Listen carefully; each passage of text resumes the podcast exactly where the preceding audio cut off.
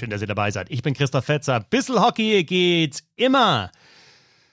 Es ist einer heil zurückgekommen aus dem wunderschönen Niederbayern und jetzt wieder da irgendwie drum, da so im Westen. Also einmal hier im Südosten, wieder in Richtung äh, Westen. Bernd Schwickerath, servus. Ach, Herr Fetzer, wir könnten eigentlich einen Bahn-Podcast machen, aber äh, ich glaube, wir sind am Wochenende. Wir sind, wir sind ja von Düsseldorf nach Straubing.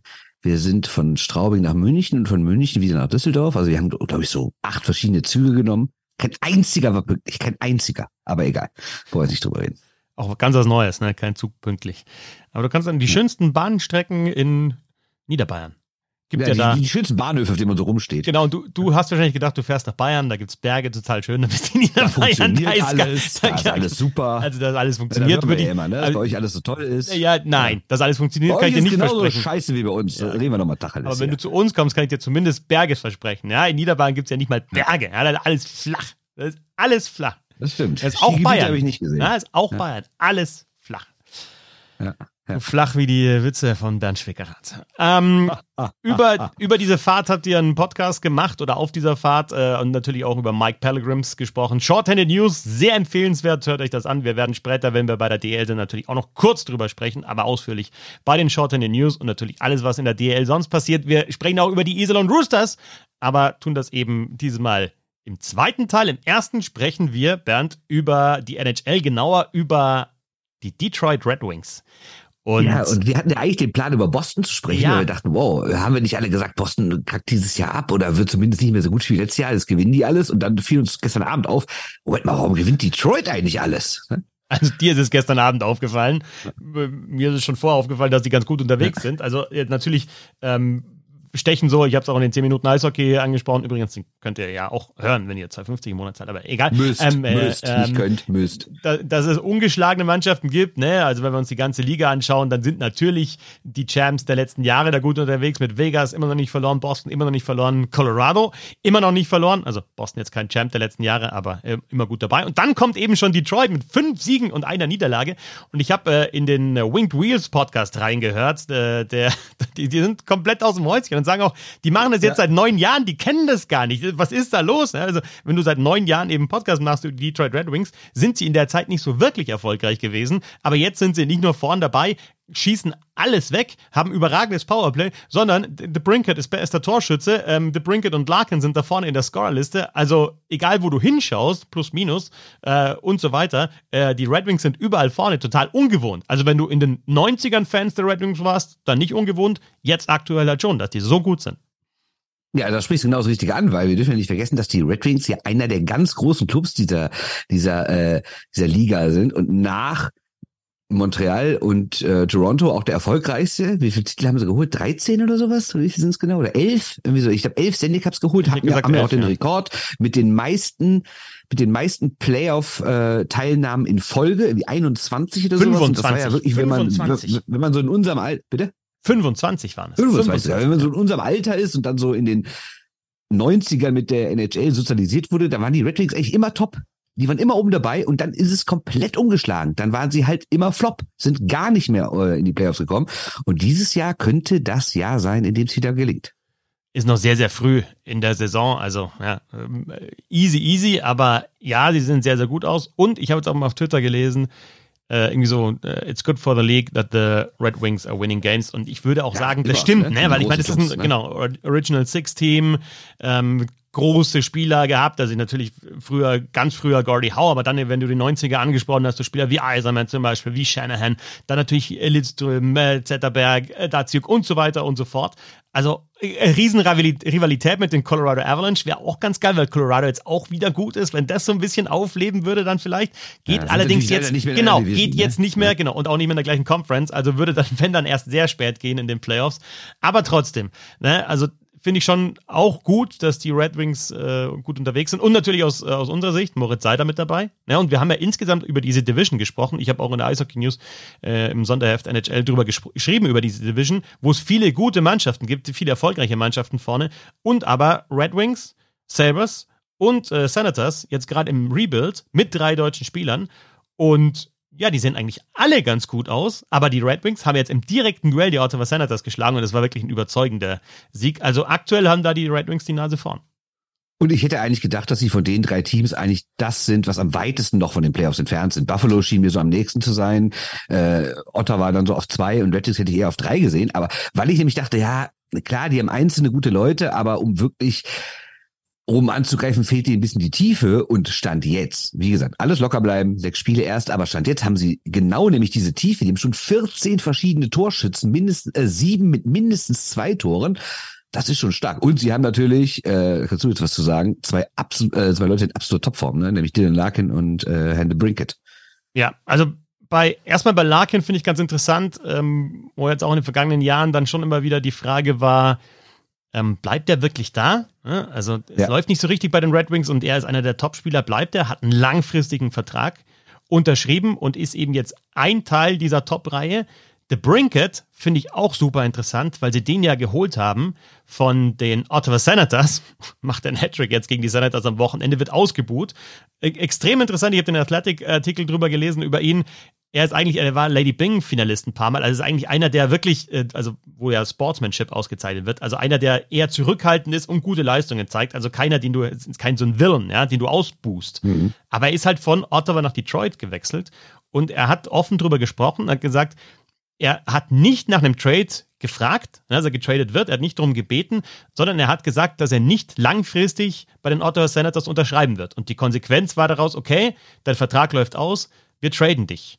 Der persönliche Hintergrund, und ich finde es auch gut, dass Spieler darüber sprechen, ist, der Mann kommt ja. aus der Gegend von Detroit, der hat ein kleines Kind, die eigenen Eltern sind da, die Schwiegereltern sind da, ja, immer also das eine ist Tore schießen, das andere ist, was ist mit deinem Leben?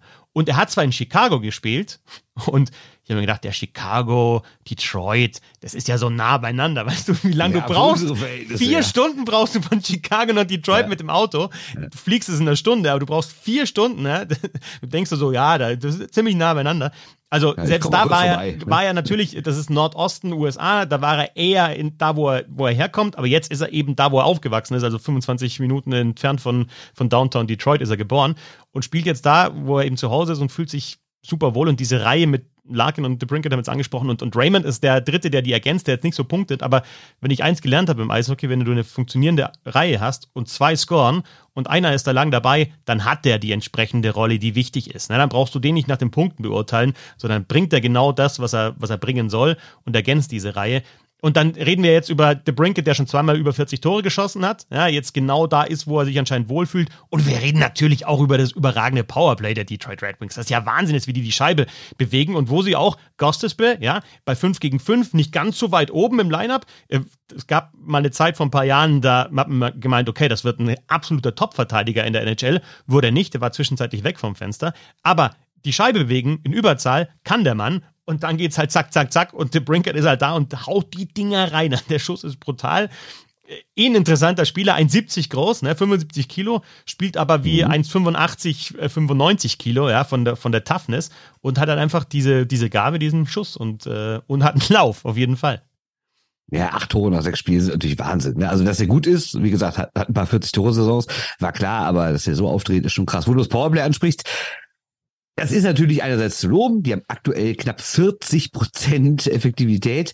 Andererseits muss man natürlich auch sagen, das wird nicht die ganze Saison so bleiben. Und auch die 15 Prozent, die sie aktuell schießen, die werden nicht, äh, das wird nicht die ganze Saison so bleiben. Deswegen bin ich schon ein bisschen skeptisch, wenn man sich auch andere Zahlen anguckt ah, Großchancenverhältnis ist negativ, Expected Goals ist eigentlich sogar negativ. Also die machen gerade aus relativ wenig schon relativ viel. Das will ich nicht sagen, dass sie irgendwie unverdient da oben stehen, das im Gegenteil. Aber ich bin mir nicht sicher, ob man mit dieser spielerischen Leistung auf Dauer so viele Tore schießt, so wenig Tore kassiert, ob zum Beispiel ein James Reiner, Reimer die ganze Saison 96 Prozent hält. Ja. Da habe ich jetzt auch mal dahingestellt. Ne?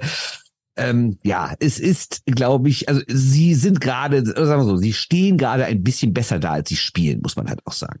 Ja, das stimmt. Ich finde trotzdem, dass das Team auch sehr gut zusammengestellt ist. Also das kannst du natürlich immer sagen, wenn es funktioniert. Da sagst du, super, jeder hat seine Rolle, aber Sie haben dann halt auch so Spieler wie Rasmussen zum Beispiel, wie. Ja, Rasmussen absolut zweite Reihe auch gut, aber was ist mit der dritten Reihe, ne? Ich finde Perron, Veleno und Sprong auch eine geile dritte Reihe. Ich meine, Sprong gefällt mir eh gut, ne? Der, ein, der einzige Holländer in der NHL, der war ja schon egal, wo er vorher war, nie immer getroffen, nie viel Geld verdient, aber immer einer der Besten. Und ähm, ja, ich finde, wenn du so eine dritte Reihe hast, das ist ja das, was ich immer mit der Tiefe meinte, ne? dann bist du natürlich auch nicht so abhängig, aber wenn die erste dann darüber hinaus trotzdem die ganze Zeit Tore schießt, dann, ja, dann gewinnt halt Spiele. Ja, und deswegen sage ich, jeder hat so ein bisschen seine Rolle. Clem Carsten, ähm, wie sie ihn nennen, Clem Carsten, ähm, der auch noch ähm, ja mit seinen 1,92 und 96 da 96 Kilo da einfach auch für die Härte steht und ähm, ja da seine Rolle findet. Äh, es gibt äh, ein, zwei Reihen, die scoren. Verteidigung, über Seide haben wir jetzt noch gar nicht gesprochen, ne? aber also spielt jetzt von den Zahlen her auch nicht so überragend wie. wie oh, ja, fünf Punkte, ne? Ja, also genau. Easy. Aber also ja. hat jetzt in der vergangenen Saison äh, von den Zahlen her nicht so überragend gespielt wie in seiner Rookie-Saison, sagen wir so. Das aber stimmt, ich meine, ja. 50 und 42 Punkte in den ersten beiden Jahren NHL, ne? Und jetzt äh, hochgerechnet. Und bei einem Team, was halt unten drin steht. Genau. Ne? Und jetzt hochgerechnet eben äh, 69, auch wenn es mal vielleicht ein erster Pass hinten raus ist und äh, da machen die anderen den Rest. Also ähm, ja, wunderbar. Und dann trotzdem kurz, die Frage, ein, ja. Ganz kurz, also eine Zahl zu Seider, die ich noch gerade äh, gesehen habe, finde ich krass als Verteidiger. Der hat mehr Strafen rausgeholt als selber gefault.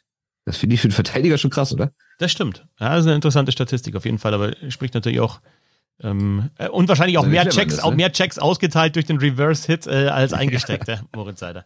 Ähm, ja, aber wenn wir das nochmal eben jetzt uns anschauen mit den anderen beiden Deutschen, mit ähm, Stützle in Ottawa, die ja auch gut rausgekommen sind, mit Peterka in Buffalo. Ich hätte jetzt vor der Saison gesagt, äh, Buffalo sieht sehr, sehr gut aus. In den ersten Spielen fand ich Ottawa eigentlich ganz geil. Jetzt sprechen wir über Detroit. Und dann sprechen wir halt auch darüber, dass in der Division halt einfach Mannschaften sind, die die Qualität haben, also die du überholen musst. So gut es der Start ist, ähm, wird schwierig für die Red Wings da reinzustoßen. Andererseits musst du sagen, auch wenn es früh ist in der Saison, aber diese Siege helfen dir jetzt. Also du bist halt ein paar äh, Siege über 500 und äh, das ist schon mal ein Puffer, dass du dir auch, auch im Oktober holen kannst, dieses Puffer. Diesen Puffer. Ja, und vor allen Dingen, es ist, wir wissen ja, wie es funktioniert, ne? Also wenn wir gleich auch noch über eine DL drüber reden, das ist ja alles auch immer Psychologie und manchmal, wenn es halt läuft, dann läuft's, so doof es sich jetzt anhört, ne? Und das sind einfach, das, wenn, wenn, wenn du diese Grundstimmung hast, die dich mindestens durch die ersten vier, fünf Saisonwochen trägt, dann gehst du schon mal ganz anders rein, als das jetzt Buffalo tut, die mit vier Punkten dastehen, ne? Oder selbst Tampa Bay, die sind jetzt aktuell, wären sie auf einem Playoff-Platz, aber das kann ja nicht der Anspruch sein, von den letzten fünf nur eins zu gewinnen, ne? Also, klar, Wasilewski verletzt, ist auch klar, aber ähm, ich glaube einfach, dass es nicht heißt, dass das jetzt alles so bleibt, aber auf jeden Fall wird es in den nächsten Wochen so bleiben. Ja, also aktuell Detroit super unterwegs, auch ich meine 30 Tore in sechs Spielen, ja, fünf pro Spiel. Wahnsinn. Also dass das nicht so bleibt, ist völlig klar. Das sagen sie auch selber, ne? Also ja. wenn man wenn die äh, Zitate hört, was so DeBrinket und Larkin und sowas gestern am Spiel gesagt haben, also heute Nacht haben wir 6-2 gegen Calgary gewonnen, wo alle sagten, das war jetzt noch mal besser als das Spiel gegen Ottawa, aber sagen ja auch alle, ja, wir werden nicht die ganze Saison über fünf Tore pro Spiel machen. Ne? Und eben was Neues oder was bekannt ist natürlich, Red Wings stark in der NHL, aber jetzt in den vergangenen Jahren neu. Es gab ja dann immer diesen Spruch, the Red Wings aren't rebuilding, they are reloading. Während diesem Streak von 25 Jahren, ich sag's nochmal, 25 Spielzeiten in den Playoffs, ähm, das ist nicht ganz Rekord in der NHL. Boston hat 29, Chicago 28 und St. Louis hat ja, auch 25. Zeit, ne? Genau, in den 60er, 70er und 80er Jahren. Ich wollte es gerade sagen. Ne? Und da gab es noch kein ja, Salary Cap. Da richtig scheiße sein, nicht in die Playoffs zu kommen. Genau. Ne? Und, und, also in der Salary Cap Zeit gibt es eben diesen Lauf nur von den Red Wings. Und wenn wir dann schauen in der Zeit, wann kommt der nächste Lauf, äh, der ähnlich lang ist, dann sind wir bei 16 äh, Spielzeiten von den Pittsburgh Penguins von 2006 ja. bis 2022. Ne? Natürlich in der, in der Crosby-Ära, aber 16 im Vergleich zu 25. 25. Gut, bei den 25 nicht alle in der Cap-Era, trotzdem herausragend und äh, die Red Wings also sehr, sehr gut unterwegs in der NHL. Übrigens, ganz kurz noch vielleicht zur NHL, ähm, um vielleicht das Team zu wechseln oder willst du noch was zu, zu den Red Wings sagen? Nö, aber wir können so überleiten, denn du hast ja gerade bei Herrn de Brickett angesprochen, wie schön es für ihn ist, da zu spielen, wo er lebt und sich auch selbst aussuchen zu können wo er denn äh, spielt. Und äh, ja, da sind wir natürlich beim Thema Draft. Da gab es vergangene Woche die Meldung, dass die NHL, du hast es ja auch in den zehn Minuten schon angesprochen, äh, so, eine, so eine Nachricht rumgeschickt hat oder vielmehr so ein Stimmungsbild eingeholt hat unter den Teams, wie es denn wäre oder wie sie es finden würden, wenn man den Draft künftig dezentral organisieren würde. Was also heißt, nicht mehr die große Show in einer Halle und alle sitzen dann da auf den Tischen unten, wo sonst die Eisfläche ist, sondern jeder Club, jeder Manager mit seinen Leuten sitzt halt in seinem, in seinem, in seiner Heimat. Die nur die Rookies wären dann oder die, die Spieler, die gedraftet werden können, wären dann an einem zentralen Ort und es würde halt von da aus gemacht. So machen es auch andere Ligen und ähm, ja, wie finden wir das denn? Also ich bin da eigentlich kein großer Freund von, ehrlich gesagt, weil ich finde, dieser Draft ist schon, schon einfach eine geile Show und ich finde es auch großartig zu sehen, wie die da sitzen an ihren Telefonen und dann telefonieren. Da siehst du, dann geht der eine Manager mal schnell rüber und diskutiert was mit dem anderen, ob es vielleicht noch einen Trade gibt, ob der vielleicht den siebten Pick noch gegen den 217. Trend, aber dafür noch einen Spieler reinpackt in das Ding und sowas. Also finde ich schon immer eine geile Show, muss ich sagen. Ja, und also es werden ja auch, es gibt ja auch Filme jetzt, vielleicht nicht unbedingt über die NHL, aber einfach, äh, also dieses, dieser Draft und ähm, die Telefone teilweise, die da stehen, und jetzt muss man schnell einen Call machen und machen wir doch vielleicht noch einen Trade und die, die wilden Geschichten, die da teilweise passieren, das sind dann auch Sachen, die du vermarkten kannst. Und vielleicht bevor wir über den Draft diskutieren, jetzt sind wir in der Anfangsphase und der NHL. Und, und ja. für die Spieler natürlich auch, ne, da auf die Bühne zu kommen, genau. das Trikot zu kriegen, genau. das offizielle Foto genau. zu machen, das ist halt auch ja. wirklich was Besonderes. Aber äh, bevor wir da ein bisschen näher drauf eingehen, möchte ich nur mal sagen, wir sind in der Anfangsphase der NHL-Saison. Was haben wir? Pride Tape, haben wir in den 10 Minuten Eishockey drüber gesprochen. Äh, für mich jetzt in dem Wochenende das Top des Wochenendes, weil Travis Dermott doch mit Pride Tape gespielt hat. Also da ein Aufruhr und dann eben die Saison läuft und es kommt raus, dass die NHL ein Memo an die Teams geschickt hat. Ja, wir wollen das, was eigentlich funktioniert in der Liga, ne? mit, mit wir präsentieren die Spieler und ähm, äh, wir sehen die Eltern teilweise dann auch, wenn die Spieler gedraftet werden, das abzuändern. Und ich verstehe es einfach nicht, warum sich die NHL bei etwas, was ja, was auch ein bisschen ein Alleinstellungsmerkmal ist, dann da zurückentwickeln will eigentlich oder wegentwickeln will. Ich will gar nicht sagen, dass das andere schlechter ist, aber warum willst du das umstellen, wenn es gut funktioniert? Du sagst es, ja, du kommst nach vorne, siehst die Reaktion, hast auch teilweise, ja, erinnere dich an Moritz Seider zum Beispiel, hast dann teilweise Fans da, die buhen oder ja. so, ja, weil ihnen das nicht taugt, wenn sie, wenn sie gedraftet haben. Hast dann den GM und eben den Spieler mit dem Trikot, Cap und so weiter. Also das ist einfach ein Moment für die Spieler, der großartig ist und das wegzunehmen, verstehe ich irgendwie nicht, warum man das machen soll. Ja, ich meine, wir haben es ja in der Corona-Saison gesehen, der Stütze-Draft, der war ja dezentral und not, not, notgedrungen, weil man konnte sich ja nicht mit vielen Leuten treffen. Und da saßen sie alle zu Hause. Ich meine, das waren auch ganz nette Szenen. Stütze war ja damals äh, in dem in der Sportsbar da in Mannheim mit den ganzen Adlerspielern, die ihn dann gefeiert haben. Oder Reichel, da wo das Chicago-Trikot schon hinter ihm hing. Oder, weiß nicht, Quinton Byfield, damals der dann zu Hause auf dem Sofa sitzt und mit Eltern und ich glaube Großeltern, die ihm alle um den Hals fallen. Kann auch mal schön sein, aber ich finde, es ersetzt nicht diesen großen Draft-Tag. Und wenn wir gesehen haben, was die äh, PWHL gemacht hat beim Draft, die haben das auch wirklich super aufgezogen, finde ich, und auch diesen Tag dann genutzt oder die Tage hintereinander.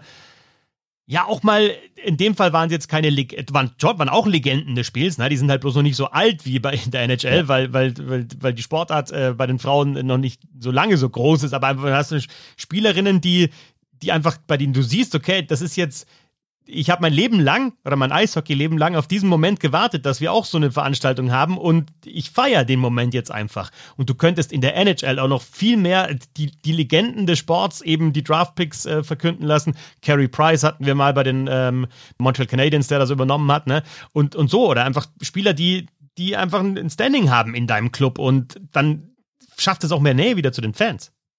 Ja, jetzt kann man natürlich grundsätzlich darüber reden, ob ein Draft überhaupt die richtige Idee ist, ne? Weil Einerseits freuen wir uns natürlich alle, dass es dieses System gibt, damit es ausgeglichener ist, damit halt die schlechten Teams die besten Talente kriegen ne, und nicht immer die Talente oder die Top-Leute, wie es im europäischen Fußball so ist, immer zu denselben Teams gehen.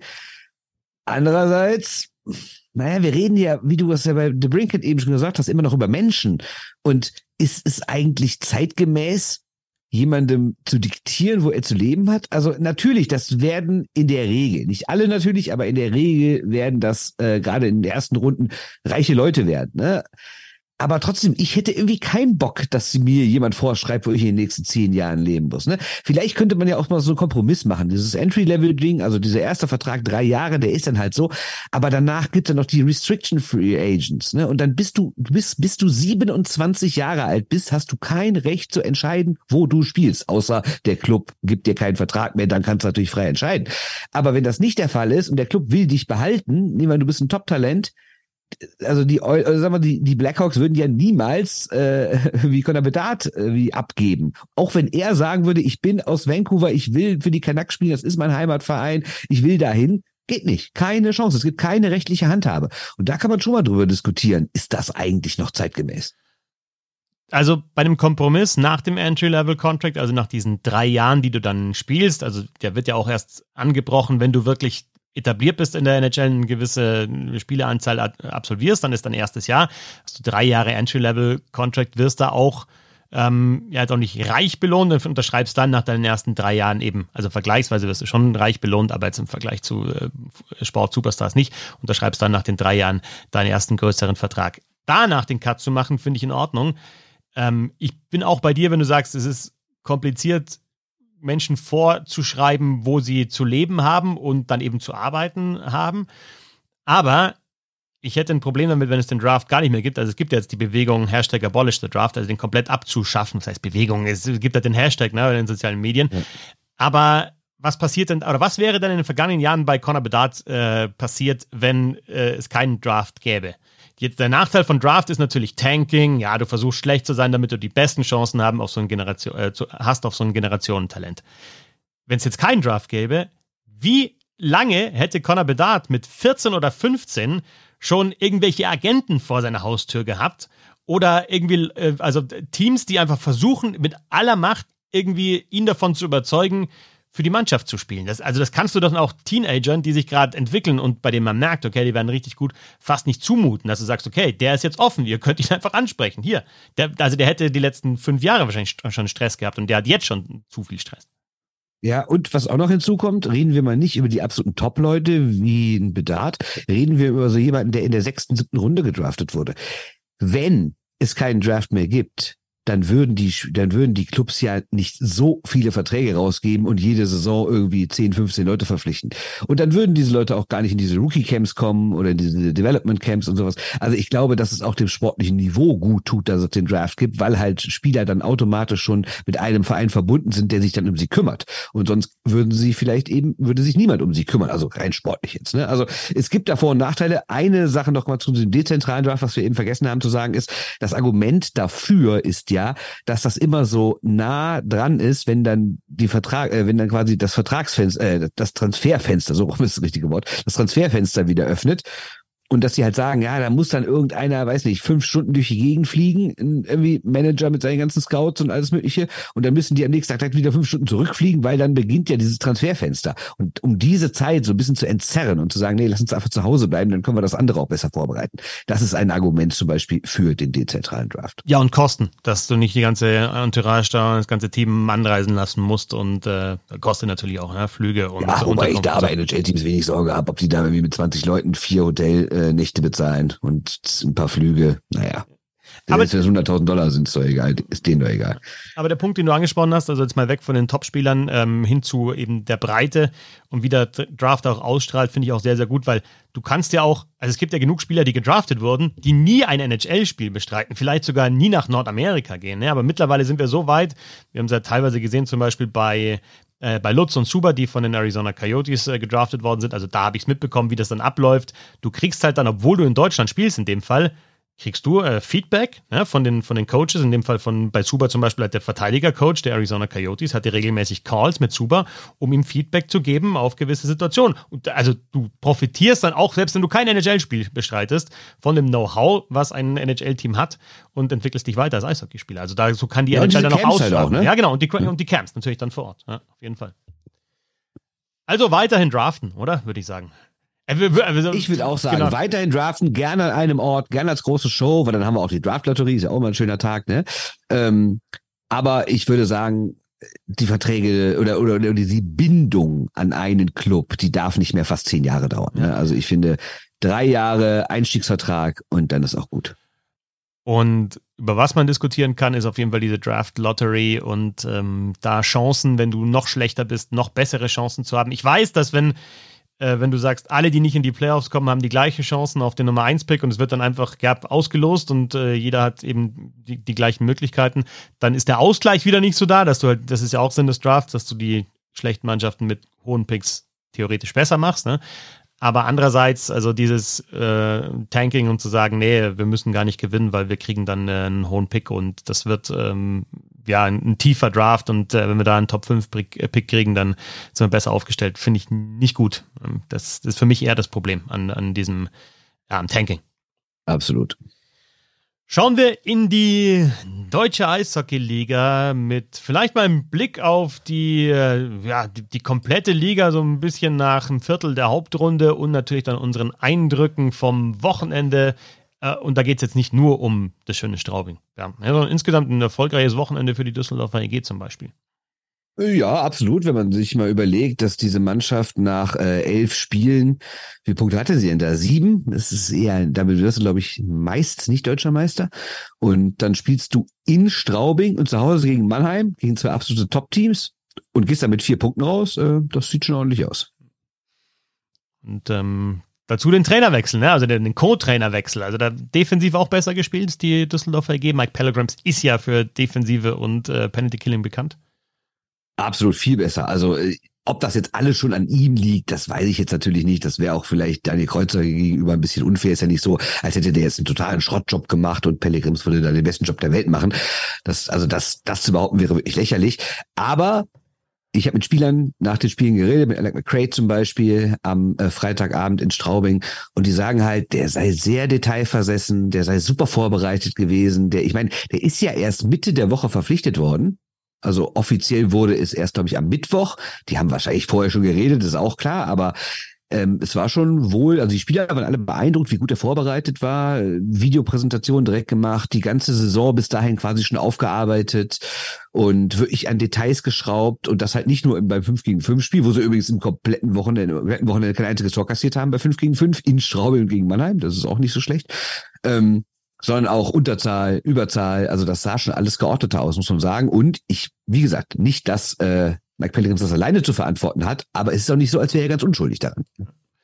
Ähnlich, neue Besen kehren gut. Ist bloß mal die Frage, wie lange sie dann gut kehren. Aber ähnlich bei den Iserlohn Roosters, die ja dann weiterhin hinter der Düsseldorfer EG stehen, aber gewonnen haben nach sechs Niederlagen in Serie und das eben auch gegen einen guten Gegner, gegen die Straubing Tigers im Shootout 4 zu 3. Erstes Spiel nach Greg Poss. Das werden wir am Ende des Podcasts nochmal länger besprechen, dieses Thema. Aber die Roosters eben Düsseldorf und Augsburg hängen aktuell hinten drin. Dann kommt Ingolstadt. Ich habe äh, Ingolstadt gegen Frankfurt gesehen am Wochenende. Also bei Ingolstadt lang sah das so aus wie in der vergangenen Saison. Ähm, sie spielen es einfach noch nicht durch. Also die haben dann geführt und äh, dann haben sie auch dieses System gespielt, das wir aus der vergangenen Saison kennen, wo es einfach schwierig ist, für den, für den Gegner durchzukommen und ähm, sich Chancen zu erspielen. Frankfurt hat das Spiel trotzdem gedreht.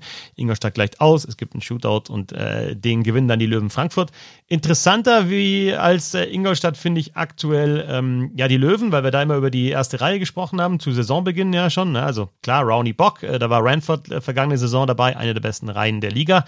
Ranford nicht mehr da. Schweiger hat am Anfang, also in der Vorbereitung hat Cramarosa in der Reihe gespielt.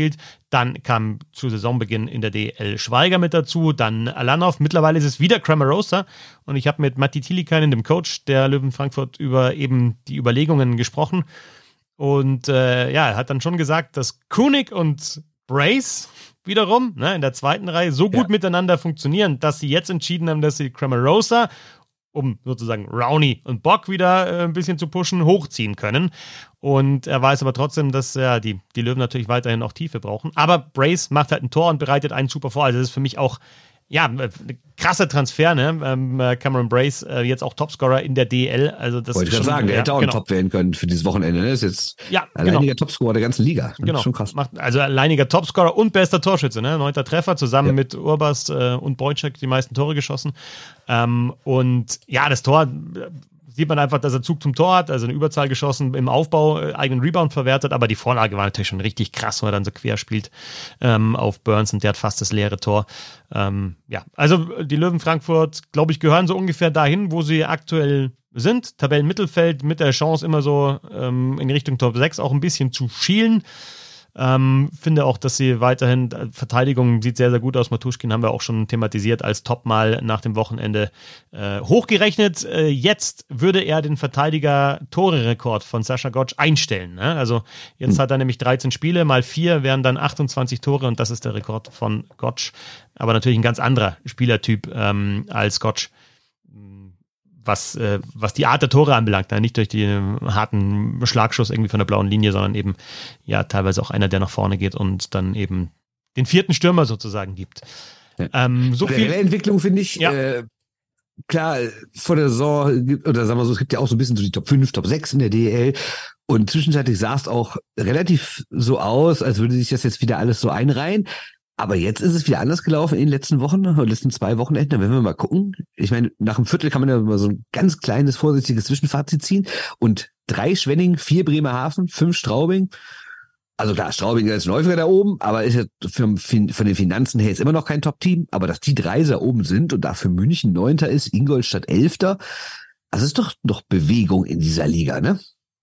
Ja, auf jeden Fall. Und ähm, insgesamt auch selbst wenn jetzt große Namen vorne drin sind, so von der absoluten Punkteanzahl oder so, also Berlin ist ein bisschen über zwei Punkte pro Spiel, Mannheim genau auf zwei Punkte pro Spiel. Also es gibt keine Mannschaft, die davonläuft, sondern es gibt dann immer wieder so Serien, jetzt die Pinguins Bremerhaven, die auf drei nach vorn gezogen sind. Es war schon mal Straubing mit einer Serie, Schwenningen hatte einen guten Start, Wolfsburg war zwischenzeitlich auf, auf drei sogar mal, ist jetzt wieder auf sechs. Äh, Köln sehr, sehr gut gestartet, wieder zurück. Also es ist viel Abwechslung drin in der Liga, finde ich. Auch wenn natürlich Berlin und Mannheim jetzt da schon ein bisschen rausstechen, würde ich sagen. Als große Namen und aber auch mit guten Leistungen. Und äh, Mannheim ja sogar jetzt noch Tyler Hennis verpflichtet hat. Also du merkst, die spielen erst. Gut, die haben natürlich auch viele Verletzte, ne, genau. muss man sagen. Ja, ja, aber die spielen gut, obwohl die die Verletzten haben und haben aber noch die Möglichkeit, dann so einen zu holen wie Tyler Hennis. Ähm, Frage ist halt, was passiert, wenn die alle wieder fit sind, alle da sind. Ne? Genau. Das ist ja immer ne, ne, klar. Du musst einerseits kompensieren, weil wenn einer über Monate ausfällt, kannst du dann nicht sagen, na gut, irgendwann kommt er halt wieder. Ähm, aber es ist natürlich dann auch schwierig, weil wenn du dann irgendwann, die, die hatten ja eh schon das Problem schon vorher, dass sie ja nicht so in der DEL spielen konnten wie in der Champions League zum Beispiel, die sie ja gewonnen haben, die Gruppenphase. Ähm, und wenn die alle wiederkommen und alle fit sind, dann sitzen da ja locker drei namhafte Leute auf der Tribüne. Ne? Und dann ist auch immer die Frage, wie managt so ein junger Trainer wie Lundskog das? Ebenfalls neu wie Lundskog als Trainer beim Top-Team. Toni Söderholm München zumindest jetzt gestern mit dem Sieg, aber weiter ja, haben wir auch schon mal hier ein bisschen äh, ausführlicher besprochen. Letzte Woche war das, oder mit Christian? Ja. Ähm, ja. Natürlich unter den Möglichkeiten als Tabellenneunter die Münchner. Äh, positive Überraschung bis jetzt. Äh, Aber ganz kurz, ein, ja, ja. ein Satz zu München muss natürlich ja. auch sagen, ja, sie äh, spielen nicht so, wie sie sich das vorstellen. Gerade haben wir ja, vergangene Woche hat Christian ja dann gut erzählt, gerade was die Defensive angeht und dass sie viel zulassen und der Fortschritt nicht ganz so ist, wie er das früher war. Aber es natürlich trotzdem sagen, dass München sich immer noch sehr viele Chancen herausspielt und wenn sie ein paar mehr von denen genutzt hätten, auch schon in den letzten Wochen, dann würden sie jetzt nicht dastehen, wo sie aktuell spielen. Das heißt, äh, sagen wir mal so, wir haben eben bei Detroit, eben bei Detroit gesagt, sie holen sehr viel mehr raus aus dem, was sie machen, oder sehr viel raus aus dem, was sie machen. München holt sehr wenig raus aus dem, was sie machen. Ne? Bringt der Mann wieder so Sachen wie Expected Goals da irgendwie durch die Hintertür rein. Aber stimmt natürlich, ne? Also es kann ja, wenn du sagst, die Chancenverwertung passt nicht so und hast dann eine Mannschaft mit Qualität, wie es München auf jeden Fall ist, und die Dinger fallen nicht, aber die Chancen sind da, dann kannst du da schon rauslesen, die kommen schon noch. Die kommen schon noch. Und genau andersrum bei Schwenning und Bremerhaven, die halt ja was Expected Goals angeht, deutlich über dem sind, was erwartbar wäre, rein statistisch. Ne? Also ich sage jetzt nicht, dass sie unverdient da oben stehen, aber ich sage mal auch, du wirst nicht die ganze Saison ergebnismäßig so viel besser sein als, als das, was du spielst. Ja, aber Schwenningen für mich weiterhin natürlich die positive Überraschung, wenn die und wir schauen, wenn die mit zwei Tonnen Abstand jetzt gewinnen unter der Woche, haben ein Spiel weniger, dann sind die Zweiter. Ne? Dann ziehen die an Mannheim äh, vorbei. Also dann haben die 26 Punkte wie die Adler Mannheim nach 13 Spielen. Und äh, für mich war Schwenningen vor der Saison ein Abstiegskandidat. Und äh, das sind die, die mich am meisten überraschen. Und aus dieser Gruppe, in die ich sie eingeteilt habe, äh, am ersten rausfallen. Natürlich München in, in die andere Richtung, aber ich bin mir sicher, die kommen noch. Ob die jetzt die Hauptrunde gewinnen, weiß ich nicht. Aber Top 4 Club ist es München. Und wenn sie nicht Top ja. 4 werden, ist es eine Enttäuschung. Aber bei den Schwenninger Wild Wings, dass die ja sich erstmal unter den Top 6 jetzt so äh, etabliert haben, finde ich schon weiter überraschend. Ja, und da auch wieder analog zu Detroit, dass äh, selbst wenn das nicht am Ende so bleibt, der Weg ist ja das Ziel in so einer Liga, ne? Und, und in so einer Saison. Und dieser gute Start wird die auf jeden Fall durch die nächsten Wochen tragen. Jetzt muss man natürlich andererseits sagen, das ist alles so eng. Die haben nur fünf Punkte Vorsprung von Nürnberg. Das heißt, die können theoretisch in ein, zwei Wochen, können die irgendwie Zehnter, Elfter, Zwölfter sein. Ne? Gehe ich jetzt mal nicht von aus. Die anderen spielen alle gegeneinander, können ja auch nicht alle immer, immer gewinnen. Aber das ist schon jetzt nicht so ein Riesenvorsprung, wie man eigentlich denken könnte, wenn man erstmal sieht, diesen Dritter. Natürlich ein, äh, ein Punkt auch am Wochenende, über den wir aber in den 10 Minuten Eishockey gesprochen haben, äh, der Check von Travis St. Dennis. Ne, gab eine Sperre, vier Spiele. Ähm, wenn ihr jeden Tag Eishockey hören wollt, die 10 Minuten Eishockey über Bissel Hockey ähm, bei Steady, steady.de slash Bissel Hockey, 2,50 im Monat kriegt ihr an jedem Wochentag einen zehnminütigen Eishockey-Podcast. Natürlich auch zur NHL. Ähm, ja, und dann sind wir, Bernd, schon beim Thema Iserlohn Roosters angelangt in der DL. Dem Tabellenletzten. Trennung von Greg Poss. Wahrscheinlich, ja, alternativlos. Die Frage ist, ob noch mehr passiert, ne, personell gesehen. Also meinst du, ob noch ein anderer Trainer kommt oder was meinst du? Nee, auch was auf der, auf der Sportdirektorposition, ob da was passiert. Ne? Also das ist jetzt erstmal hat man einen Spieler nachverpflichtet, äh, jetzt ist der Trainer weg. Ähm, ja, nächste, nächste Person, die vielleicht auch in Frage steht, ist der Sportdirektor, Christian Hommel. Ja, und also was natürlich auffällig ist, wie sehr gerade die aktive Fanszene in Iserlohn gegen ihn ist. Jetzt haben die ja am Sonntag gegen Straubing gespielt und dann ging es ins Penalty-Schießen und dann würde man ja vielleicht denken, so, jetzt nochmal alles pushen, weil wir brauchen einfach endlich mal diesen Sieg nach all den Niederlagen und wir brauchen auch die Punkte. Ne? Und dann brüllt die komplette aktive Fanszene Hommel raus in der Situation. Und ich finde das, ich finde das gar nicht schlecht. Ne? Also ich bin erstens eh immer dafür, dass, sie, dass, dass die Fans ihre Meinung sagen sollen. Und natürlich wann sollen sie es sonst machen? Nach dem Spiel, wenn die Kamera nicht mehr da ist? Ne? Nee, dann müssen sie auch die Aufmerksamkeit nutzen, die so eine Live-Übertragung äh, liefert oder auch intern in der Halle, wenn natürlich noch die Halle voll ist. Ne? Aber es ist natürlich schon ein Zeichen, dass selbst in der Situation, wo man ja eigentlich eher Fokus auf das Spiel hat, dass ein da in den Sinn kommt, Hommel raus, Hommel raus. Und das ja jetzt jedes Spiel. Ich meine, man muss natürlich auch sagen, Hommel ist da seit Jahren. Die finanziellen Möglichkeiten Iserlohn sind nicht unbegrenzt, aber sie sind auf jeden Fall besser, glaube ich, als der letzte Tabellenplatz. Und dafür ist das seit Jahren schon relativ dünn. Und wenn wir auch sehen, was die Iserlohner Fans dieses Jahr bisher geboten bekommen haben, gerade was die Heimspiele angeht, ich lese nur die Gegentore vor. 7, 3, 6, 8, 2, 6. Dann, dann war auch dieses 2 zu 8 jetzt in, in Nürnberg, was die Laune auch nicht zwingend gesteigert hat. Ne? Also da ist schon wirklich sehr, sehr wenig. Und dafür, dass da ja auch jedes Jahr wieder erzählt wird und wir haben, das ist unser Weg und wir haben die richtigen Spieler gefunden und das sind die Leute und jetzt setzen wir auf die Jugend oder sonst setzen wir ähm, auf erfahrene Leute. Das ändert sich ja auch ständig in Iserlohn, was gerade so der Weg ist. Ne? Und ähm, ich kann schon verstehen, dass die Leute sagen, Christian Hommel macht da nicht den besten Job und ähm, ja, vielleicht liegt das Problem auch ein bisschen an ihm.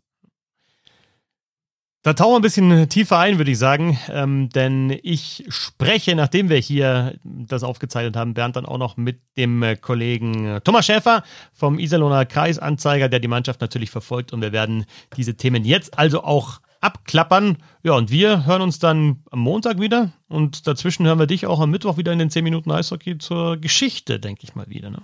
Wenn denn nicht wieder irgendwas dienstags passiert oder mittwochs morgens, dann äh, ja, dann machen wir es. Das ist und, der Plan. Ja, dann sage ich dir schon mal Dankeschön und ähm, jetzt hört ihr das Gespräch mit dem Kollegen Thomas Schäfer. Viel Spaß dabei. Ja, dann sage ich Hallo Tom, Servus, grüß dich. Hallo Christoph, grüße dich. Danke, dass du dir die Zeit genommen hast. Ähm, erzähl unseren Hörerinnen und Hörern doch erstmal, ja, welchen Background du hast, wie lange du das Eishockey in Iserlohn oder bei den Roosters oder vielleicht dann auch vorher natürlich vor den Iserlohn Roosters schon äh, coverst, ja, und wie so, ja, deine Vergangenheit und Gegenwart mit dem Team ist, sagen wir mal so.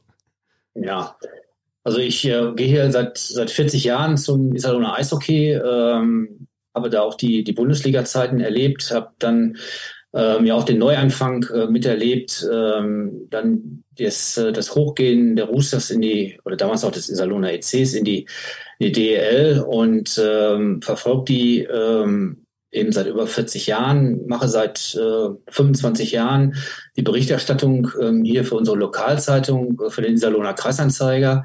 Ja, und äh, habe auch zwischendurch auch schon mal für die Eishockey News geschrieben. Ähm, und äh, ja, das ist so mein Background hier zum, zum Iserlohner Eishockey.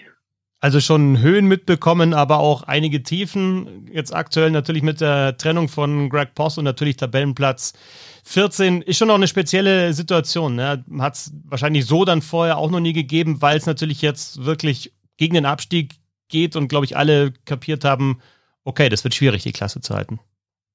In der Tat. Also ähm, da haben wir wohl erkannt, äh, dass jetzt sich das dahingehend entwickelt hat, dass der Klassenerhalt womöglich zu einer äh, Mission Impossible zu werden drohte.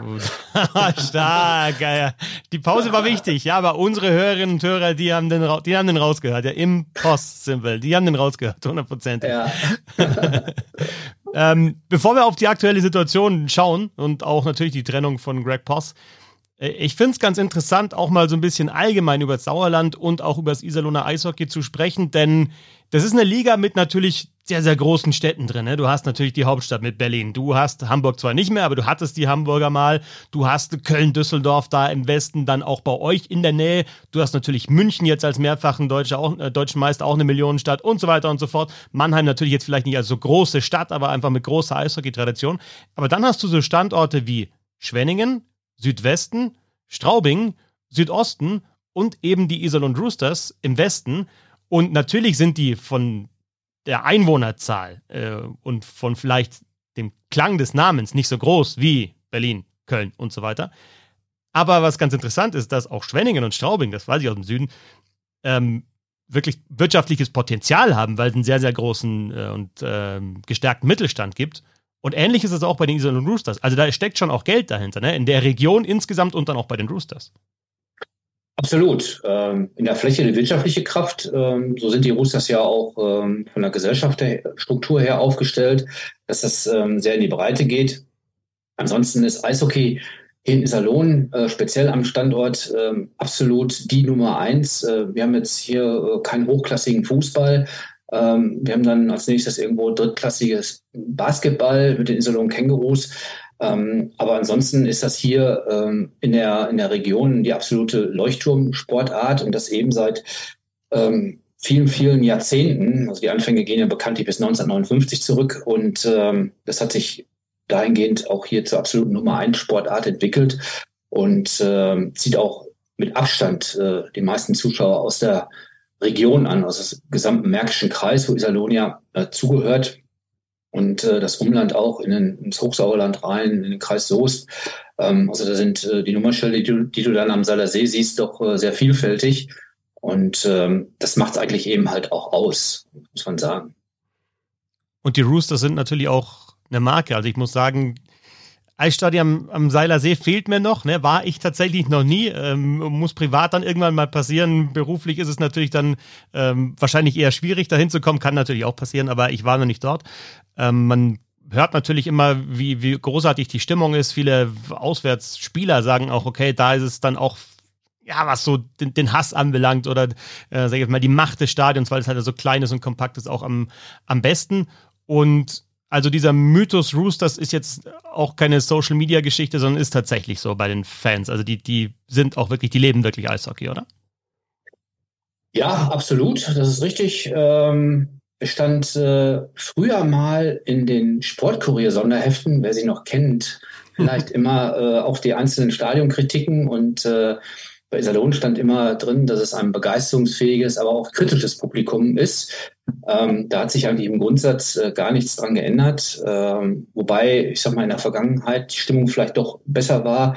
Das hat sich jetzt ähm, manches Mal doch äh, ein wenig dann auch gewandelt. Äh, so wie gestern war es eigentlich ja auch erst ruhig. Ähm, es gab die Banner äh, dann auch gegen den Manager, so wie wir das Ende letzte Saison ja auch schon erlebt haben. Ähm, gut, das ist vielleicht die moderne Art oder die aktuelle Art der, der Kritikäußerung. Ähm, ja, aber eine Begeisterungsfähigkeit, wenn es auch einigermaßen läuft, wenn die Mannschaft ihre Leistung bringt, ähm, da hat sich eigentlich so ja, nichts dran geändert. Und spürst du da momentan was kippen? Denn wir hatten also ich habe vor kurzem bei Social Media, bei Twitter auch ein Video gesehen, das damals äh, 3 on 3 Overtime äh, gepostet hat, der Podcast aus Wolfsburg ähm, mit dem Kollegen Sven Grosche. Und äh, das war vor dem Spiel gegen Wolfsburg und da gab es so eine, ja nicht eine Aussprache, sondern da trafen halt die Fans oder die Ultras und die Mannschaft aufeinander. Du kennst wahrscheinlich das Video, ne? Und dann gab es die Ansage, okay, wir, wir müssen hier zusammenhalten, wir kommen hier zusammen durch nach dem schlechten Start in der vergangenen Saison. Und ähm, ja, das sah mir zumindest, man kann ja nicht von den Fans sprechen, ne? das waren natürlich dann auch ein paar und nicht alle, aber schon so immer, ja, wir sind für euch da, ihr müsst für uns kämpfen, aber wir kämpfen auch bedingungslos für euch. Kippt das aktuell? weil es ja eben auch diese Banner gab, auch Hommel-Rausrufe, auch vor dem Penaltyschießen, das hat Bernd vorher bei uns im Podcast noch kurz angesprochen, ne? extrem wichtiges Spiel, extrem äh, ja, wichtige Situation und dann ist halt nicht nur der, der absolute Support für die Mannschaft da, sondern auch eben Kritik. Ähm, ja, kippt das aktuell? Es drohte sicherlich zu kippen, wenn ich jetzt, wenn ich jetzt irgendwo was äh, passiert wäre. Ähm, man hat äh, Greg Poss entlassen. Die Mannschaft hat ähm, gestern gegen Straubing ein sichtlich anderes Bild, ein befreiteres Bild gezeigt. Hat dann ja das äh, Spiel letztendlich auch dann äh, im Penaltyschießen gewonnen, einen ersten Heimsieg so eingefahren. Ähm, das war sicherlich äh, insgesamt wichtig. Ähm, hätte man jetzt so weitergemacht, ähm, ich glaube, dann wäre es wirklich schwierig geworden. Kann ich mir doch vorstellen, weil mit einer weiteren Niederlage ähm, und äh, wirklich da den Abstiegskampf schon sehr früh, sehr tief drin zu sein, ähm, ich glaube, dann wäre es sicherlich schwieriger geworden in der Eissporthalle, ja. Also dann höre ich auch raus, dass du die Trennung von Greg Poss dann als ähm, alternativlos betrachtest. Ja, das sind die Mechanismen äh, des Sports, wie es immer so schön heißt. Ähm, du kannst die Mannschaft nicht äh, entlassen. Hätte auch keiner getan, weil äh, da der Tenor auch vom Gesellschafterseite, Wolfgang Brück Seite aus, ähm, war, wir glauben an die Mannschaft, an die Qualität. Ähm, Manager Christian Hommel hat das auch nochmal gesagt. Greg Poss im Übrigen auch. Aber er hat es äh, anscheinend ja, offensichtlich nicht äh, geschafft, das aus der Mannschaft rauszuholen, was alle glauben, äh, was in ihr steckt. Und ähm, deswegen war es dann nur äh, die logische Konsequenz. Ähm, wenn ich jetzt mal nach Düsseldorf blicke, dort hat man den Co-Trainer entlassen. Natürlich könnte man sagen, äh, wenn du in die Statistik schaust, äh, PK, äh, Gegentorschnitt, ähm, hey, das sind auch Dinge, da ist der Co-Trainer für zuständig. Auch eine Variante. Ähm, aber gut, auch darüber, denke ich mal, wird man äh, darüber diskutiert haben und äh, andere Punkte vielleicht da ausschlaggebender gewesen oder mit Sicherheit ausschlaggebender gewesen sind, um da den Head Coach und nicht den Co-Trainer äh, zu entlassen oder sich davon zu trennen. Kannst du ein paar Punkte ansprechen oder hast du welche im Kopf, was da nicht gepasst hat? Also in der vergangenen Saison war es ja so, er hat ja wirklich die Mannschaft dann stabilisiert, nachdem äh, Kirk Kleinendorf gegangen ist und äh, der Sta insgesamt bis zum Saisonende, wenn man sich dann den Punkteschnitt anschaut, war es dann natürlich auch nicht überragend, aber er hat zumindest geschafft, dass nach dem wirklich katastrophalen Start in der vergangenen Saison die Mannschaft stabiler spielt, auch ein, sag jetzt mal, gegen die Scheibe ein, ein klares System bekommen hat. Das war jetzt nicht unbedingt spektakulär, es war jetzt auch nicht modern, aber es hat funktioniert, ganz offensichtlich. Ähm, dann hat er auch noch seinen Vertrag verlängert ne, bei, den, bei den Roosters und ja, jetzt, jetzt ist er, jetzt ist er weg. Also an was, was kann das liegen? Dass jetzt einfach der Erfolg ausbleibt. Er hat ja selber auch gesagt, es wird nur an Ergebnissen gemessen, ist ja auch so. Oder steckt da noch mehr dahinter? Wenn man nochmal in die letzte Saison zurückblickt, zu dem Zeitpunkt, wo er gekommen ist, äh, brauchte die Mannschaft sicherlich äh, da nochmal ähm, ja, eine Führung, äh, weil die wohl unter Kleindorst dort ja, ein Stück weit verloren gegangen ist. Es war zu dem Zeitpunkt richtig. Ähm, wenn du aber dann auf äh, den Saisonendsport hinguckst und dir die Ergebnisse anschaust, naja, da gab es auch 1 zu 8 und 2 zu 8 Niederlagen, ähm, wo sie eigentlich immer noch an den, an den Playoffs dran waren, am Platz 10. Ähm, das haben sie dann durch einige dämliche Niederlagen äh, verspielt. Sie waren sechs Punkte weg und da kannst du die Spiele raussuchen und sehen, naja, ähm, sie hätten es geschaffen können, wenn sie dort besser performt hätten. Ähm, jetzt gab es einen großen Umbruch. Äh, 17 neue Spieler, wenn man jetzt noch die ganzen neuen hinzunimmt, sogar 20 neue Spieler. Und äh, sie hat wieder nicht geliefert. Ähm, ich weiß nicht, du hast die Spiele von Iserlohn, hast du mal die, die gesehen, wie sie, wie sie gespielt haben? Ähm, ich habe also ich habe nicht alle Spiele gesehen natürlich. Ich habe mal längere Ausschnitte mir angeschaut, äh, unter anderem auf, in Vorbereitung auf meinen Live-Kommentar in München. Also da habe ich sie gesehen. Da haben sie mir ehrlich gesagt ganz gut gefallen. Also weil sie eben gegen eine Spitzenmannschaft gespielt haben. Also wobei sie da auch Chancen gehabt haben, Tore zu schießen. Und das war ja so ein bisschen das Thema. Die machen die Buden nicht. Und ich sage dann aber auch, wenn du das halt über 10 bis 15 Spiele nicht machst, kann es auch nicht nur Pech sein, sondern vielleicht auch mangelnde Qualität. Was mich an diesem Wochenende, das war ja Spiele, deswegen kann ich jetzt darüber sprechen, weil Bernd ja auch gesehen hat, dann äh, gegen Düsseldorf. Also war das Wochenende, als sie am Donnerstag in München gespielt haben, da habe ich das Spiel kommentiert und am Donnerstag haben sie dann eben dieses wichtige Spiel gegen Düsseldorf äh, gehabt. Und ich habe damals sogar live on air gesagt, die werden gegen Düsseldorf anders auftreten, die werden aktiver sein. Ne? Also gegen München verstehe ich das, wenn du die neutrale Zone zumachst und dann auf Konter lauerst. Ähm, wenn du aber gegen eine Mannschaft auf Augenhöhe spielst, die Düsseldorf sein muss, wenn, wenn du drin bleiben willst, ne, dann musst du anders auftreten. Und das war dann eben auch nicht so. Und das hat mich sehr überrascht, ne? dass du selbst gegen Mannschaften und es gab ja auch, um noch einen Schritt zurückzugehen, natürlich hatten die ein brutal schwieriges Auftaktprogramm, aber es gab halt dann wirklich Nägel gegen Mannschaften, gegen die du die, die Punkte holen musst. Wie Nürnberg halt zum Beispiel. Ne? Wenn du halt da, ich glaube, acht waren es, äh, fängst, das geht, geht halt einfach nicht. Und da denke ich mir schon, fehlt es dann vielleicht einfach auch an der Qualität. Genau, das ist ein Punkt. Ähm, aber auch die Art und Weise, wie Greg Poss hat spielen lassen, oft äh, ja, in einer neutral, neutralen Zone stehend. Der Gegner hat äh, sie oft äh, leicht über die Bande überspielt. Ähm, du hast oft äh, gesehen, dass sie ähm, offensiv bis zur äh, blauen Linie irgendwo äh, wussten, was sie tun und danach gingen die, die Ideen aus. Ähm, ja, Powerplay ähnlich. Da viele Faktoren zusammen. Plus irgendwo das defensive Verhalten, ähm, wenn man sich die Tore anschaut, wie sie entstanden sind. Ähm, oft fehlt es an der Zuordnung in der Defensive. Ähm, da kommen, kommt der Gegner frei zum Schuss. Ähm, vorm Tor ähm, kann dem Torhüter ohne Probleme die Sicht genommen werden. Ähm, dann kassierst du die Tore. Ähm, da kamen viele Punkte zusammen. Und ich habe bislang auch äh, an der Qualität des Kaders wirklich gezweifelt ähm, weil irgendwo hat man ja die Spieler verpflichtet, die vorher schon mal irgendwo entsprechend performt haben. Und äh, dass sie es plötzlich hier in Iserlohn äh, nicht mehr tun oder verlernt haben, das äh, ist ja eigentlich auch nicht der Fall. Vielleicht passt es auch als Mannschaft insgesamt in dieser Konstellation eben nicht zusammen. Und was man offensichtlich auch sieht, ist, dass es eigentlich mm, in den bisherigen Auftritten überhaupt keinen kein Führungsspieler gibt, ähm, sondern ja, dass das alles irgendwo auf gleichem Niveau ist. Äh, du hast keine Top-Reihe, du hast aber auch keine Reihe, die abfällt, sondern alles irgendwo von Reihe 1 bis 4 auf, auf gleichem Niveau ist, äh, was aber ähm, ja, was einfach schlichtweg zu wenig ist, was ja dann noch die Ergebnisse gezeigt haben. Es hat mal jemand gesagt, naja, wenn du äh, die Rückennummern und die Namen von den Trikots runternehmen würdest, dann würdest du äh, nicht sehen, wer wer ist. äh, fand ich ganz bezeichnend, äh, diese Aussage. Ähm, und so war es bisher auch.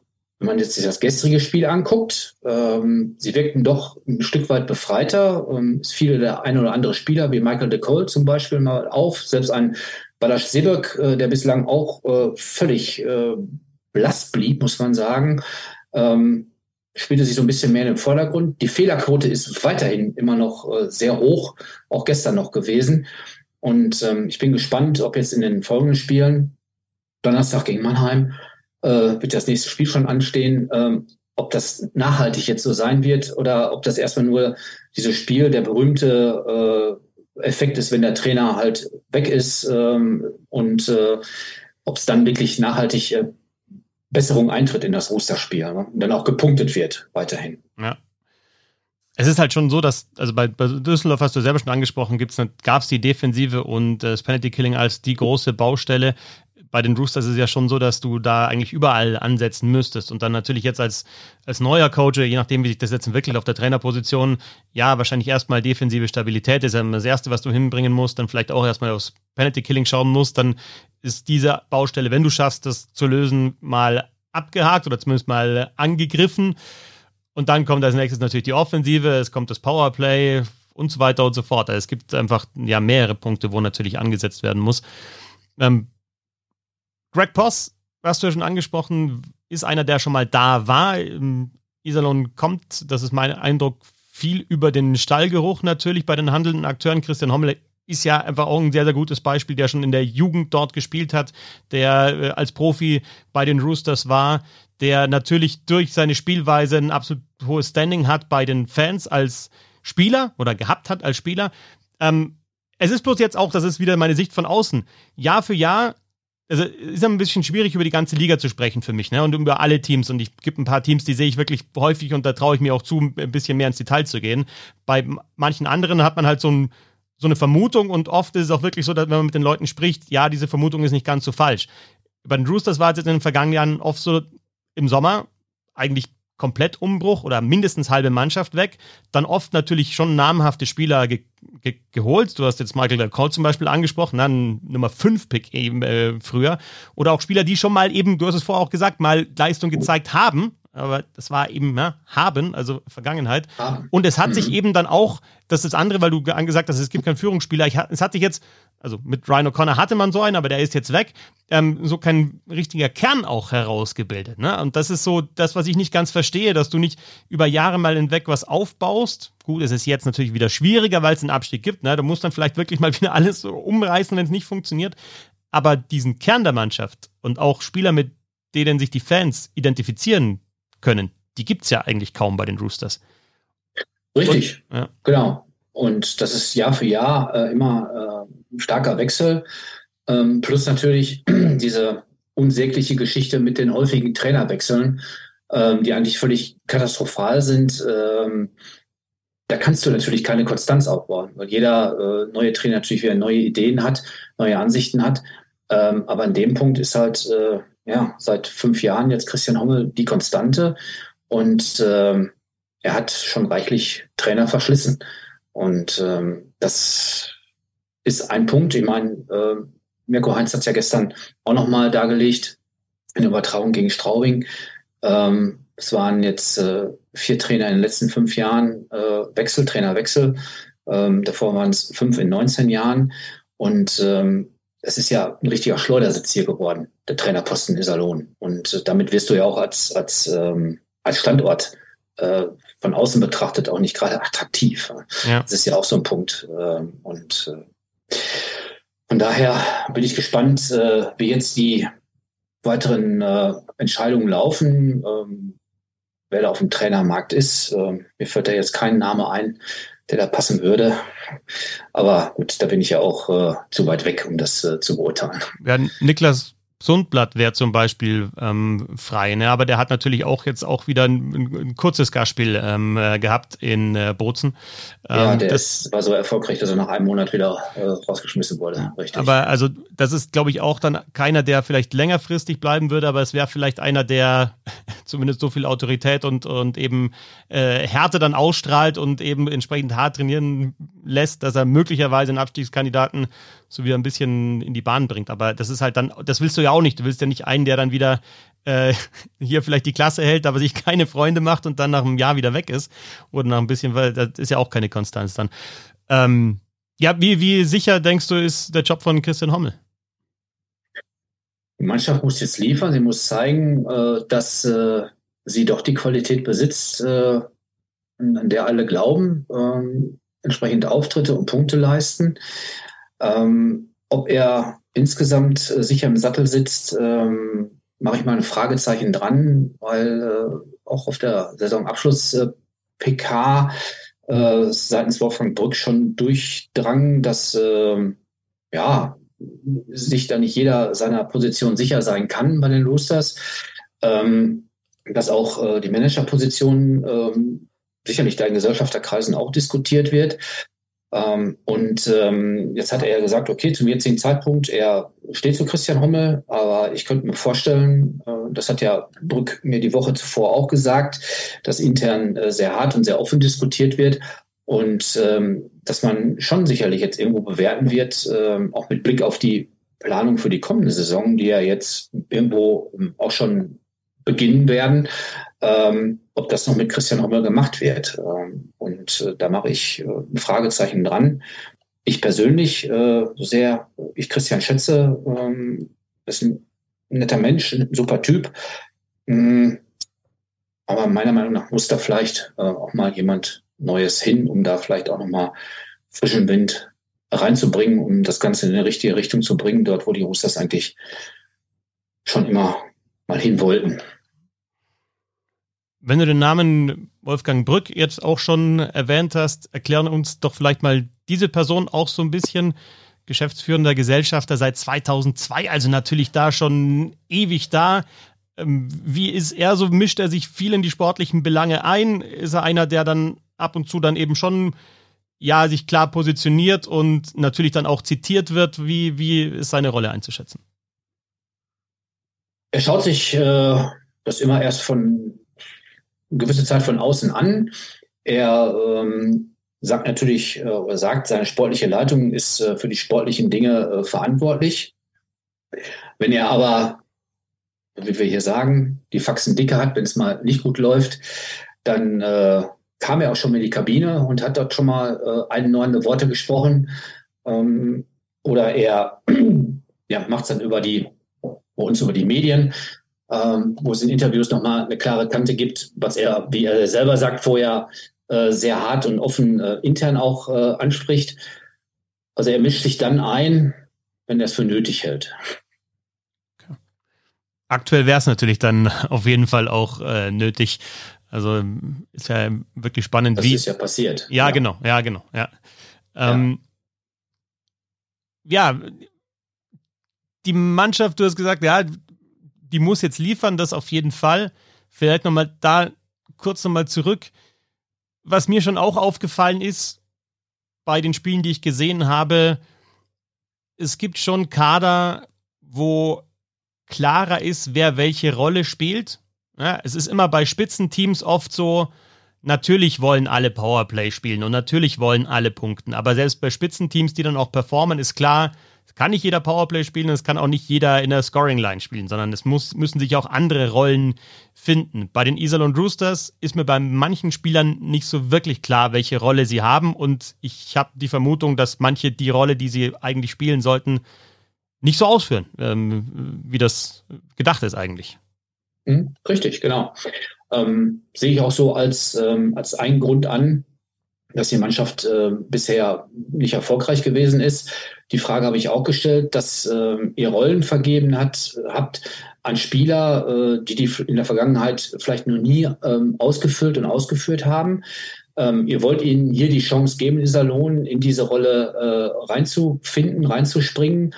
Aber vielleicht ist es gar nicht der Charakter jedes Einzelnen, genau das zu tun. Ähm, und es ist da irgendwo äh, an der Stelle falsch, jemanden dort den Hut aufzusetzen, wenn er äh, doch kein Häuptling ist, sondern nur einen Indianercharakter hat.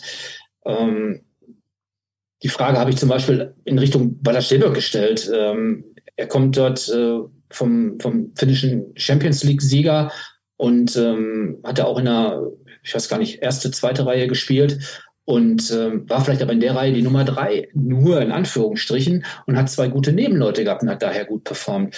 Und jetzt in Salon soll er eine ganz andere Rolle reinnehmen, was ihm vielleicht gar nicht liegt. Ja, als Beispiel jetzt. Ähm, andererseits Drew LeBlanc von Augsburg, der da auch äh, lange Zeit äh, eine Führungsfigur war, ist aber in der Zeit hier auch untergegangen. Ähm, er gehört ja auch einmal äh, da zu denen, die dort äh, aussortiert äh, wurden von Greg Poss. Ähm, übrigens auch eine Sache, die er vorher in Salzburg gemacht hat, äh, damit nicht erfolgreich war. Ja, äh, deswegen stellt sich da die Frage insgesamt, warum haben diese Spieler diese Rollen nicht ausgefüllt? Ähm, Liegt es am Charakter? Hat man zu viel von ihr erwartet? Oder war eben die Person Greg Poss insgesamt irgendwo mit dem System, was gespielt wurde, da die Blockade auch mit seinen mentalen äh, Dingen, die er da ähm, mitgebracht hat und versucht hatte, das umzusetzen, die Bremse, was eben zu dem Effekt geführt hat, äh, den wir jetzt über zwölf Spiele lang gesehen haben. Ja, LeBlanc ist tatsächlich auch, also finde ich fast, ich bisschen traurig einfach, ne? wie, wie, wie die wie vergangenen Jahre bei dem verlaufen sind, weil das war ja mal einer der besten Playmaker der Liga.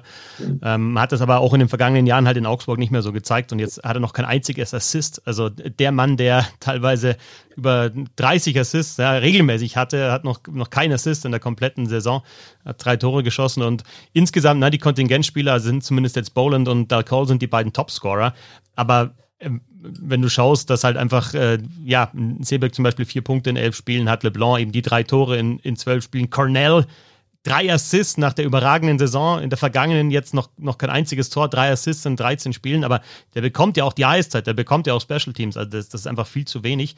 Und man kann es natürlich wieder positiv drehen und sagen, hey, Bekele schon drei Tore geschossen, Cedric Schiemens hat anscheinend jetzt wirklich das Team gefunden und äh, irgendwie die Rolle gefunden, wo er seine Qualitäten zeigen kann.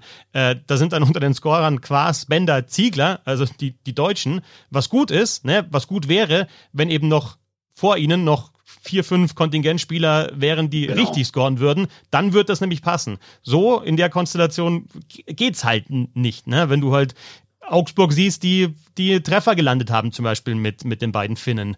Oder ähm, eine Düsseldorfer EG, die jetzt auch am vergangenen Wochenende wieder gezeigt hat, ähm, das war vielleicht der richtige Impuls, den Co-Trainer zu tauschen und die Qualität ist da. Und das sind halt so die Mannschaften, an denen man sich orientieren muss. Schwenningen, für mich vor der Saison ein Abstiegskandidat, spielt auch einfach wirklich gutes Eishockey und aktiveres Eishockey. Und die Roosters stechen da einfach negativ raus.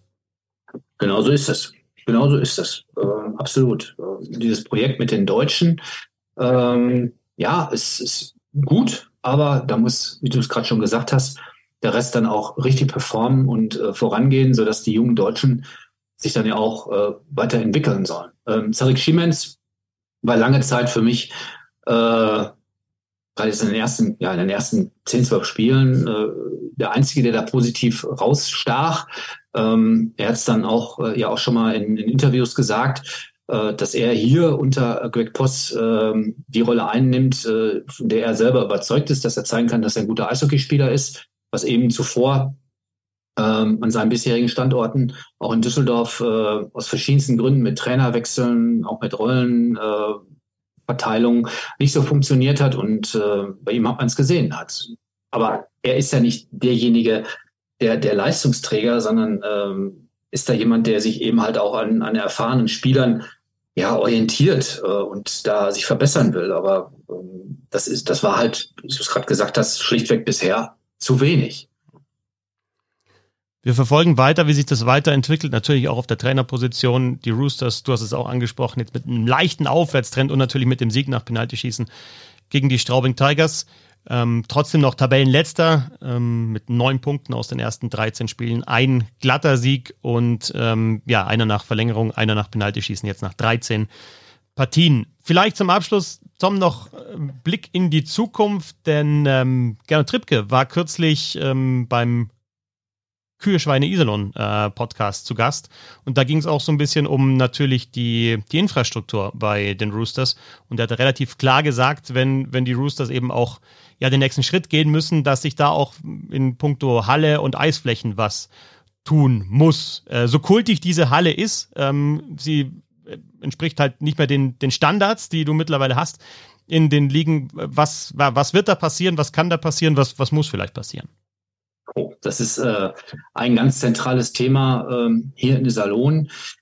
Die Halle ist 52 Jahre alt ähm, und Gernot Trippke hat sie ja auch, äh, auch bei einer Roosters-Veranstaltung da auf den Punkt gebracht, äh, dass man hier in zehn Jahren mit der Halle in der DEL nicht mehr konkurrenzfähig sei. Ähm, man spricht schon seit vielen, vielen Jahren hier über eine zweite Eisfläche. Ähm, man hat äh, da auch äh, seitens der Roosters vor einigen Jahren durch äh, nicht gerade geschickte Kommunikation das äh, Buch äh, wieder zugeklappt. Ähm, es laufen hier, das weiß ich, äh, Gespräche, Gedanken ähm, über eine neue Halle, ähm, die sicherlich absolut erforderlich ist, wenn man hier an diesem Standort weiterhin DL Eishockey, DL 1 Eishockey äh, sehen will. Ähm, das ist eine ganz schwierige Frage, weil hier in Iserlohn gibt es ähm, in der Stadt viele, viele Großbauprojekte, die offen sind, äh, wo in der Politik äh, es auch, naja, äh, schwierig ist äh, oder nicht einfach ist.